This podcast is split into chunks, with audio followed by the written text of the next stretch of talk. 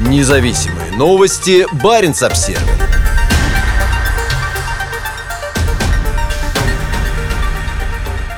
Москва хочет знать больше про погоду в Арктике. Правительство России приняло решение о модернизации 123 метеорологических станций в Арктике. За многие годы состояние сети метеорологических станций ухудшилось и сейчас остро необходима ее комплексная модернизация, заявил на недавнем заседании Президиума Государственной комиссии по вопросам развития Арктики вице-премьер Юрий Трутнев. Главной причиной инициативы является необходимость обеспечить безопасность судоходства по Севморпути. В арктических условиях наличие эффективной системы метеонаблюдения – это безопасность. Без такой системы мы не сможем развивать судоходство по Северному морскому пути. Кроме того, это будет вызывать дополнительные риски для жизни людей, подчеркнул он. По словам вице-премьера, состояние российской метеорологической сети в Арктике деградировало до уровня середины прошлого века. Проект предполагает полную модернизацию 26 и частичную модернизацию еще 97 наблюдательных пунктов Росгидромета в Арктике. Основной упор будет сделан на восточное побережье Арктики. Этот регион является наиболее важным в связи с перспективами развития судоходства на трассе Северного морского пути в восточном направлении в течение всего года, сказал Трутнев на заседании. Как сообщает Министерство по развитию Дальнего Востока и Арктики, модернизация должна завершиться к 2024 году. Росгидромет также получит федеральные средства на модернизацию информационной системы «Север» о состоянии морских льдов в Арктике. Модернизация подразумевает интеграцию с информационными системами Росатома и его дирекции Северного морского пути.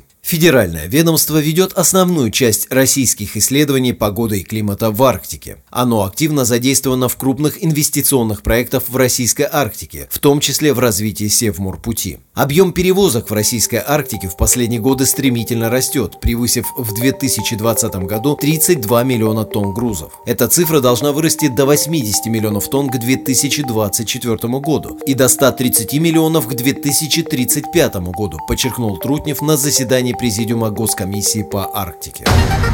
Независимые новости. Барин обсервис